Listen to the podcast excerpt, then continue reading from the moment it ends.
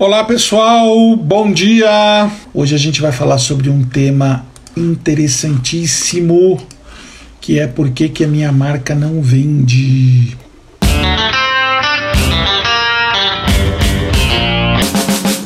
Gente, primeira coisa que a gente precisa entender dentro desse processo é o seguinte: uma marca ela é composta de três sistemas básicos, tá?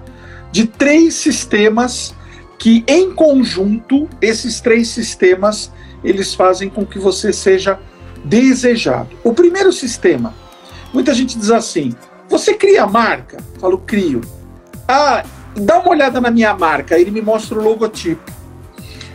Uma coisa importante da gente entender é que tudo que uma marca manifesta em termos de design de marca, em termos de desenho de marca, ela manifesta numa etapa anterior, que é a essência da marca.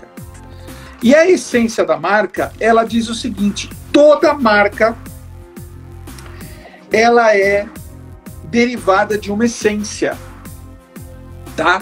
Toda marca ela é derivada do que você é e da verdade que essa essência ela ela expressa. Então eu vejo muita gente, eu, eu, eu vejo muita gente me mostrando é, logotipo, né? Porque, por exemplo, eu vou pegar aqui, ó, vou pegar o presente do meu do meu sócio, né? Ó, tem essa marca aqui, ó. É uma marca super conhecida, né?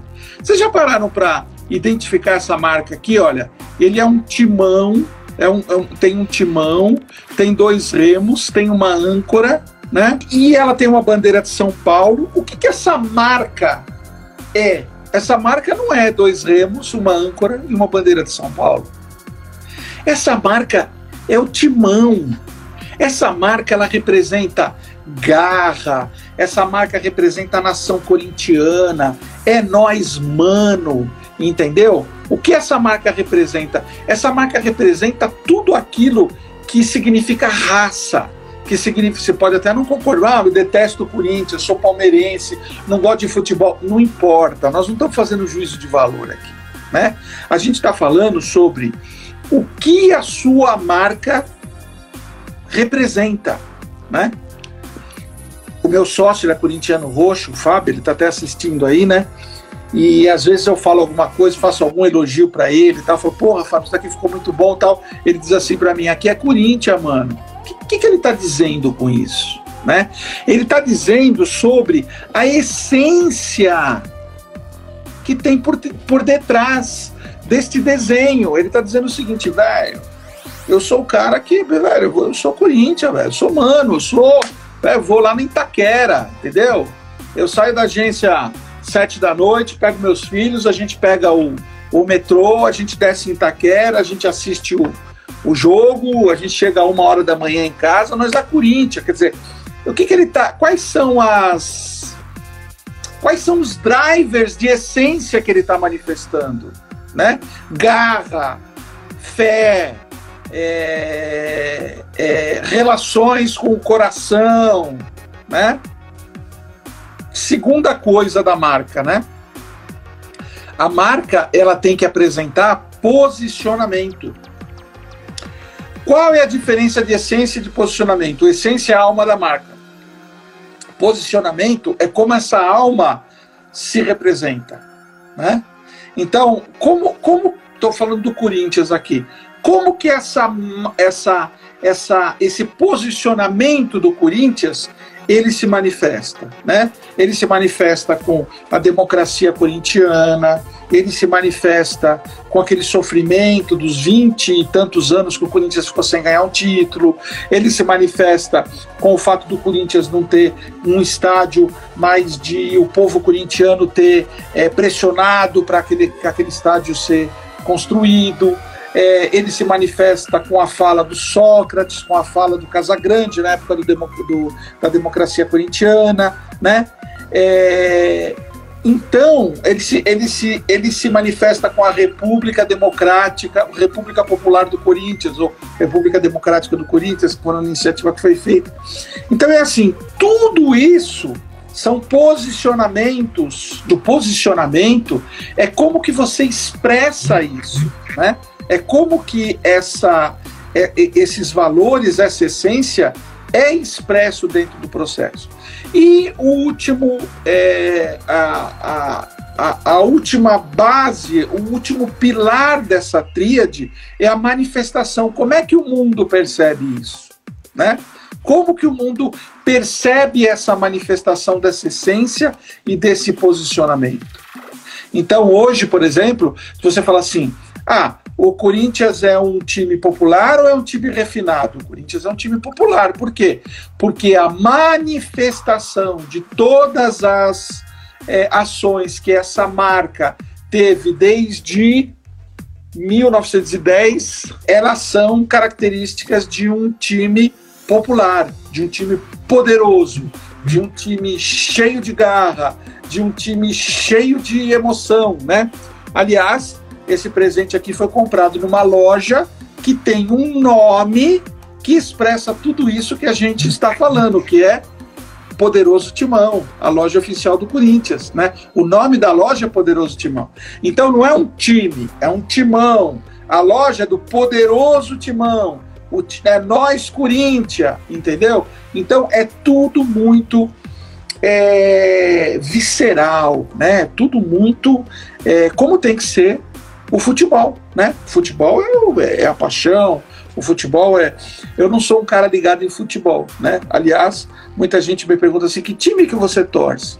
Essa, aliás, é uma história muito interessante, porque quando o papai era vivo, ele era São Paulino e eu sou palmeirense, né? Então, só que eu sou um palmeirense, ele, ele usava um termo para me definir, ele falava assim, você é um palmeirense, marca pirulito, né? O que, que é marca pirulito? Porcaria, né? Porque ele falava assim para mim, é, meu time ganhou do seu. Aí eu falava assim, ah é, o Palmeiras jogou? Imagina, né? Eu nunca fui ligado em futebol. Eu devo ter ido em estádio na minha vida duas vezes na vida. Eu nem sei se o Palmeiras está na primeira divisão, segunda, terceira. Eu não sigo nada, não sei de nada, nada, absolutamente nada. Mas voltando, né? Por que, que eu estava falando tudo isso? Porque o Fábio, meu sócio, ele é um, ele é um corintiano roxo, né? Ele é, ele é, ele é assim muito focado, né? Joga futebol, inclusive, tudo, né? Eu costumo até dizer que eu sou o único palmeirense que torce pelo Corinthians, né? Porque quando eu vejo que o Corinthians está jogando, eu peço, falo, Deus, deixa o Corinthians ganhar, porque eu, é uma forma do Fábio também ficar feliz, ficar contente, né? Então, assim, tudo isso é a manifestação da marca, né? É como que a marca se manifesta é, para o mundo, tá? Por exemplo, um copo com líquido preto que solta bolha é, com gelo, né? Se eu apresentasse, se eu pegasse isso e levasse para um índio de uma tribo isolada e falasse para ele assim: quanto que você. O que é isso? Ele vai falar: é um líquido preto dentro de uma cuia é, com gelo, tá? Se é que ele vai entender o que é gelo. Acho que nem gelo ele vai entender o que é. Mas ele vai virar, vai ver que é um líquido. Eu vou falar assim: quanto que você dá por isso, né? Ele vai falar: eu não dou nada né?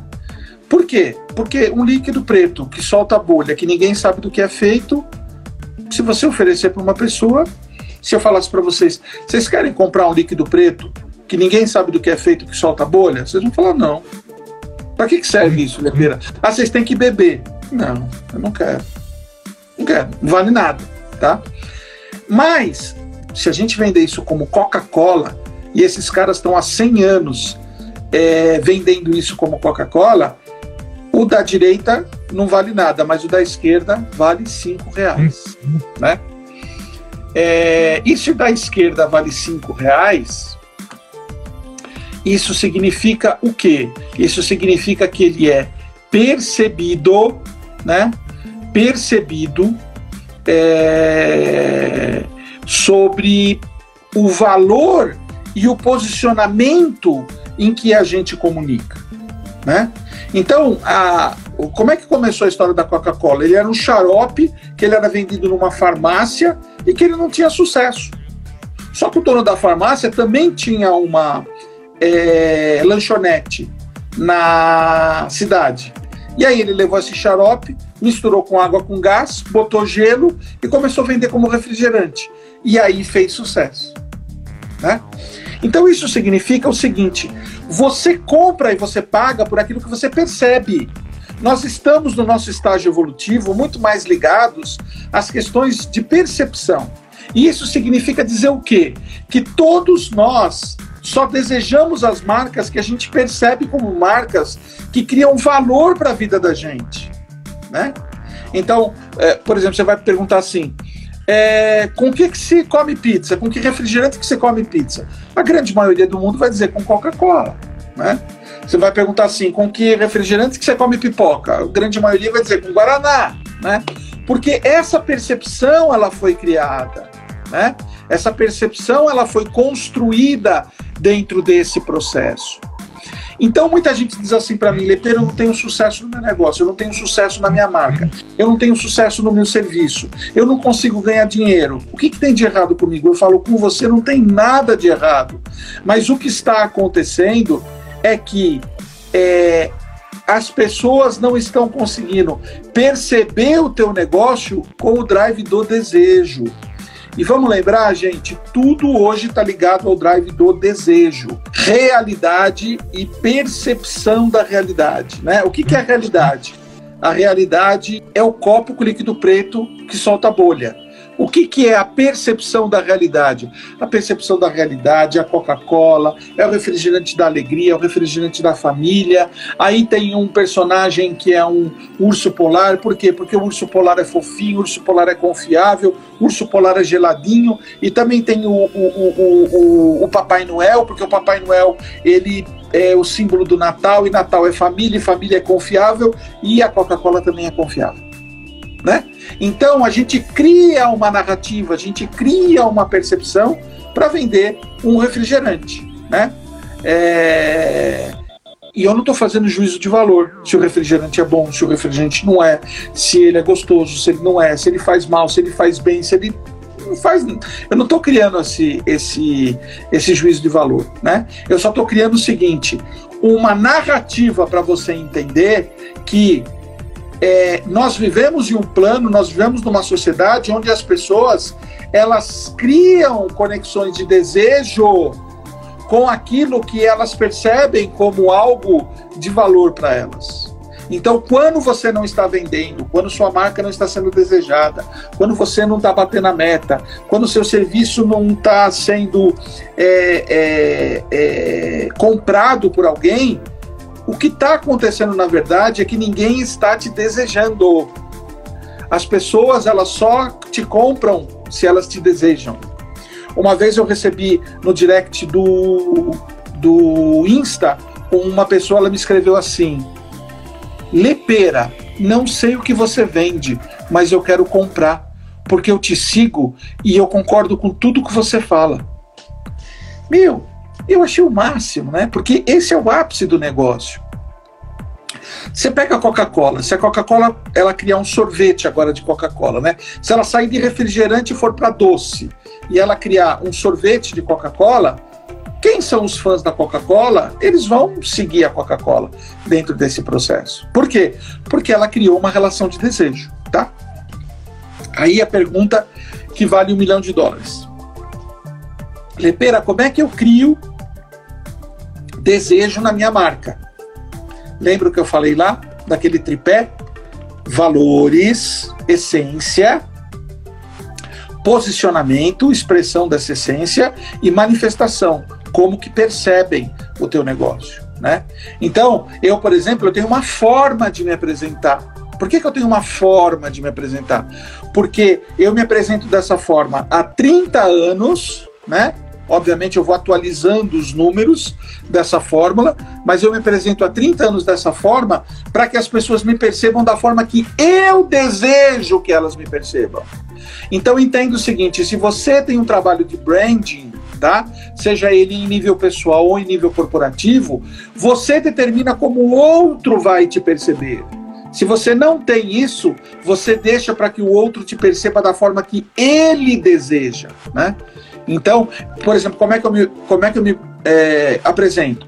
Falou, olha, meu nome é Marcos Lepeira, eu estou há 40 anos eu, que eu trabalho com marketing, comunicação e branding. Há 30 anos eu tenho a. Nós já construímos mais de 500 marcas. Há 10 anos a gente abriu uma agência de marketing digital que é a Inspirit. A gente já atende, a gente atende hoje clientes como a Porto Seguro, como é, é Matrix Energia, e a gente já atendeu clientes como Banco Itaú, como Universidade de Morumbi, como Petrobras, como MSC Cruzeiros. Na minha vida acadêmica eu já fui professor do MBA da Escola de Superior Propaganda e Marketing.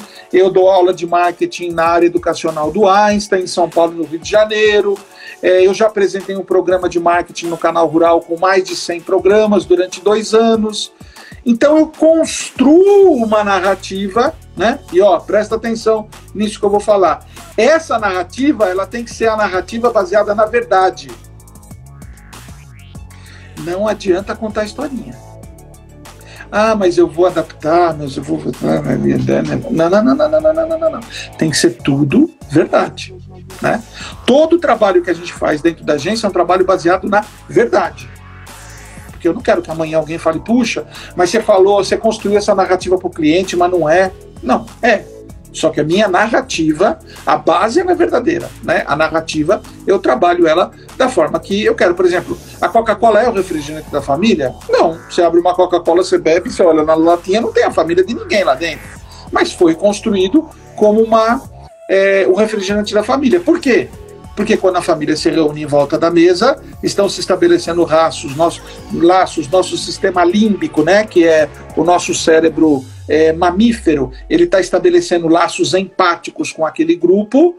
E se eu confio no grupo, eu confio no que está em cima da mesa. Se eu confio que está em cima da mesa, eu confio no refrigerante. E tem mais um detalhe, né? Se dentro de uma família todo mundo está bebendo refrigerante, eu também vendo mais refrigerante. Mas essa narrativa, ela é criada, mas ela é criada em cima de algo real, né? Coca-Cola é um refrigerante, é um refrigerante saboroso, que as pessoas gostam, enfim, tá? Então, assim, sempre que você for criar essa narrativa, baseada em essência, baseada em posicionamento, essa narrativa precisa ser baseada em verdade. Eu, graças a Deus, graças a Deus, eu aprendi muito cedo uma frase que norteou a minha vida inteira. Não existe propaganda boa que vem do produto ruim. Tá? Eu aprendi isso muito cedo, com 16, 17 anos de idade, numa das agências que eu trabalhei, eu tive um chefe que ele me falava isso: não existe propaganda boa que venda produto ruim, porque o consumidor ele vai comprar uma vez só e comprar uma vez só a roda não roda, tá? Olha que bacana essa essa essa dica para vocês, gente. E a manifestação de marca, ela sempre tem que ter um foco opinativo, tá? Essa é uma coisa que pouca gente saca, mas que é uma coisa muito bacana. O líder, as grandes marcas líderes, o líder, ele é um líder que ele sempre vai emitir opinião a respeito das coisas. Ele sempre vai criar ideias. Ele sempre vai criar pontos de vista sobre as diversas coisas que estão acontecendo é, dentro da sociedade. Vamos pegar um exemplo. A Ambev começou essa coisa do Covid. O que, que a Ambev, Ambev fez? A Ambev fez uma produção de é, álcool gel para ser vendido, criou uma marquinha lá, vazou álcool gel para ser vendido é, pelo Brasil. O que, que ela está dizendo? Né? Ela está dizendo assim: olha, eu não vendo só refrigerante, não vendo só cerveja, não vendo só bebidas, né? Eu estou preocupado em é, é, produzir coisas que vão ajudar as pessoas nessa pandemia. pandemia. Ela emanou ideias, ela emanou opinião com esse lançamento. Vamos pegar um outro exemplo. Luísa Trajano, que todo mundo ama, né? Não tem como não amar aquela mulher. Do, da Magalu, que era Magazine Luiza, olha, né? Magazine Luiza, agora do Magalu, né? Tudo simples, fácil, rápido, né? É... Veio essa situação, qual foi a primeira coisa que ela falou para os 6 mil funcionários dela? Não vou demitir ninguém, fiquem tranquilos. E aí, rapidamente, o que, que eles fizeram? Pegaram o site, o, o e-commerce, né? o portal de vendas da Magalu e criaram o sistema do Seja Parceiro da Magalu. Se o seu vizinho vai comprar uma máquina de lavar, faça ele comprar uma máquina de lavar no magalu.com.br barra leteira. E aí você ganha uma comissão e você faz a propaganda para o teu vizinho. Né? Então, assim, é... e aí o que, que eles fizeram também? Os funcionários atendendo essas pessoas, né? Eles botaram um grupo, cada funcionário atende um grupo de parceiros da Magalu, auxiliando, desenrolando pedido, tirando dúvida, é, fazendo member get member. As marcas, se você quer ser uma marca líder, você tem que emitir opinião, você tem que emitir ideias. Ó, vou dar um outro exemplo para vocês. Por que, que o Felipe Neto faz tanto sucesso e ele é tão polêmico? Né? Vocês sabem, o influencer, youtuber Felipe Neto, porque ele sabe, ou consciente ou inconscientemente, claro que é conscientemente, ele sabe que quanto mais opinião ele emitir a respeito das coisas que existem no mundo, mais ele vai se posicionar como líder. O que é marca? Vamos falar um pouco sobre o que é marca, né? Nós nos expressamos através de signos. Olha que bacana isso, gente. A gente se expressa através de signos e símbolos que expressam os nossos arquétipos. Vocês sabem os, os emojis que a gente usa muito hoje? Vocês sabem que os emojis. Quem já, quem já usava emoji? Quem foram os primeiros a usar os emojis na história da humanidade? Os primeiros foram os, os, egípcios, né? Quando você vê os hieroglifos, o que, que você vê lá? Escaravelho, é, falcãozinho, o olho, é, duas pessoas trabalhando. O que, que era aquilo lá? Eram os emojis da época, né? É... O que são os emojis? Os emojis são arquétipos. O que são arquétipos? Ideias pré-estabelecidas, né? Então, hoje a gente usa muito arquétipo e tem mais um detalhe. Gente, vocês que estão aí se expressam através dos arquétipos. E vou dar uma dica de ouro para vocês. Quando terminar essa nossa live, vai lá na minha link é, da minha bio, né? Link tri da bio, e tem o teste do arquétipo. Se você não fez o teste do arquétipo, clica lá que é de graça. E você vai ver quais são os seus arquétipos. Mas uma coisa importante dentro desse processo é que as marcas também expressam arquétipos. Todas as marcas que vocês conhecem se expressam através dos 12 arquétipos de Jung, que foram arquétipos, foram é, a primeira coisa que ele falou de arquétipo foi Platão lá na Grécia antiga, né? Que eram as ideias iniciais, que eram as ideias pré-estabelecidas, que eram grandes imagens que agregavam diversas é, situações, diversos drivers de comunicação. E Jung organizou isso em 12 arquétipos, né? Então você tem o bobo da corte, você tem o prestativo, você tem o governante, você tem o sábio, né? E todos esses, todas essas marcas que estão aqui, elas expressam arquétipos. Tem muita gente que fala assim para mim: "Ah, o que, que você acha da minha marca, né?" E eu gosto de dar uma cutucada e não falo assim, qual é o arquétipo da sua marca expressa? E aí a pessoa fala assim, arquétipo? Como assim arquétipo? Toda marca expressa um arquétipo, né? Então, por exemplo, quando você diz assim, ah, meu, eu vou comprar uma Harley Davidson, você não está falando que você vai comprar uma moto. O que você está dizendo é, eu vou expressar para o mundo meu arquétipo de fora da lei, a minha parte fora da lei. Só que como eu não vou roubar, não vou matar, não vou assaltar, não vou me dispor com ninguém, o que, que eu faço? No sábado de manhã, eu boto minha roupa de couro, minha bandana, meu capacete, pego minha Harley, vou até a concessionária Harley, me junto com o pessoal do ROG, que é o Harley Owner Group, e a gente vai lá almoçar em Campos do Jordão e vai pousar de bad boy na estrada, lá na Ayrton Senna, na Carvalho Pinto, e aí a gente vai almoçar aqui no Gato Gordo, aqui no Caminho do Horto, né? Então, todas as. Por exemplo, Skol, Bobo da Corte. Você já viu alguma propaganda da Skol que não seja engraçada? Por quê? Porque essa marca expressa o arquétipo do bobo da corte, né? Ou quando você fala assim, como é que você vai na festa? Eu vou bem basiquinho, eu vou de calça jeans e camiseta Eric branca. O que, que você está dizendo? Eu não quero me destacar, eu quero ir como uma pessoa comum, né? Ou quando o slogan, por que, que o slogan do Red Bull é Red Bull te dá asas? Você já parou para pensar? Por que, que a Red Bull te dá asas? Por uma razão simples. Eu estou tomando água aqui porque eu já vim de uma masterclass para um grupo de mentoria que começou às 10 horas da manhã e terminou às 11. Eu já engatei com vocês. É... Por que, que o slogan do Red Bull é Red Bull te dá asas? Vocês sabem disso?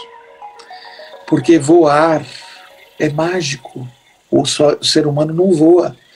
E o ser humano voando, mesmo metaforicamente, seria um ato mágico. Né? Então, assim, é, é importante vocês entenderem também que toda marca né? Então vamos lá, vamos, vamos entender esse processo. Ó, a gente tem o design de marca. O que é o design de marca? É o desenho da marca, ok? Mas antes desse desenho, a gente tem o quê? A gente tem posicionamento. E antes do posicionamento, a gente tem essência. Todo posicionamento, a gente define o arquétipo naquele posicionamento. Por exemplo, a gente já teve muitos clientes na história da agência que chegavam para a gente e falavam o seguinte: é, Lepeira, Fábio, a gente é, é, o segundo ou terceiro do nosso mercado e a gente quer ser o primeiro. É, o que, que a gente tem que fazer? Dentro de todas as estratégias de se tornar o primeiro, né? A gente estabelecia no posicionamento o arquétipo que a marca tinha que expressar. E esse arquétipo normalmente era o arquétipo do governante ou era o arquétipo do líder, né? A gente tinha outras estratégias, né? Se você, eu sempre costumo dizer o seguinte, se você quer ser o primeiro da sua categoria, qual que é o primeiro passo que você precisa dar para você ser o primeiro da sua categoria? O primeiro passo é você ser o segundo. Né? E qual que é o segundo passo? O segundo passo é você se tornar o primeiro. Parece um pouco confuso e até engraçado, mas o primeiro passo para você se tornar líder de uma categoria é você ser o vice-líder. E o segundo passo é você se tornar o líder. E como que você faz isso? A gente tem um case muito bacana dentro da agência, é, que era uma empresa que, que era uma empresa israelense, e ele chegou para a gente e falou assim: olha, o negócio é o seguinte, a gente tem um líder aqui no Brasil do nosso mercado, esse líder é um líder sueco, e a gente, a gente é o terceiro ou quarto do mercado e a gente quer ser percebido como o primeiro. Porque a hora que a gente for percebido como o primeiro, a gente vai se tornar o primeiro. Presta atenção. A hora que a sua marca for percebida como primeira, ela vai se tornar a primeira. Tá? Qual foi a primeira coisa que a gente fez? A gente criou uma campanha provocando o líder. E um belo de um dia, eu comprei champanhe, comprei salgadinho e fui para o cliente, sem reunião marcada. E cheguei lá, entrei, pedi para a secretária, fui para a sala de reunião, botei a champanhe, botei salgadinho, falei: chama todo mundo, chama o CEO, chama os diretores, porque hoje nós temos que fazer uma festa. Aí eles entraram na sala de reunião e falaram: pô, mas o que, que aconteceu? Tá, pô, salgadinho, champanhe, você está louco, né? Eu falei assim: nós temos que comemorar. Por quê? Porque hoje, a campanha que a gente criou para provocar o líder, ele respondeu. Olha aqui, e mostrei. Era uma resposta. Era uma campanha respondendo à campanha que a gente tinha feito. Ou seja, a gente era o quarto daquele mercado, a gente provocou o líder e o líder respondeu a gente. Ou seja, o mercado ficou entre nós e esse daqui. Então, olha só que interessante. Antes, essa marca, ela tinha que brigar com outras três. Agora, essa marca só tinha que brigar com mais uma. Né? Então, era, e aí a gente manteve essa disputa, né? É, provocando eles e eles respondendo, provocando eles respondendo. E eu adorava, porque eu falava, pô, eles estão respondendo, eles, eles entenderam a gente como vice-líder. Nós não somos, mas eles entenderam a gente como vice-líder. Então é assim, mas aí a gente criou toda uma, uma dinâmica de arquétipos, a gente se posicionou como governante, essa campanha expressávamos que, era, que éramos nós que mandávamos é, no mercado, né? que éramos nós que, que, é, que ditávamos as regras do mercado e eles vieram falando, não, somos nós, não, somos nós, não, somos nós, não, so, não somos nós dois. Então antes a gente tinha a gente brigava com três e agora a gente só brigava com um. Né? Então, é, é esse, é, essa questão dos arquétipos é uma questão muito importante para vocês entenderem é, dentro, desse, dentro desse processo de arquétipo. Bom, pessoal, eu vou terminando por aqui, agradecendo a presença de todo mundo, mas antes eu queria dar um presente para vocês. Entrem no link da bio aí do Instagram e façam o teste do arquétipo para vocês e façam o teste do arquétipo para suas empresas. Mas esse não é o presente que eu vou dar, não. Eu vou dar um outro presente.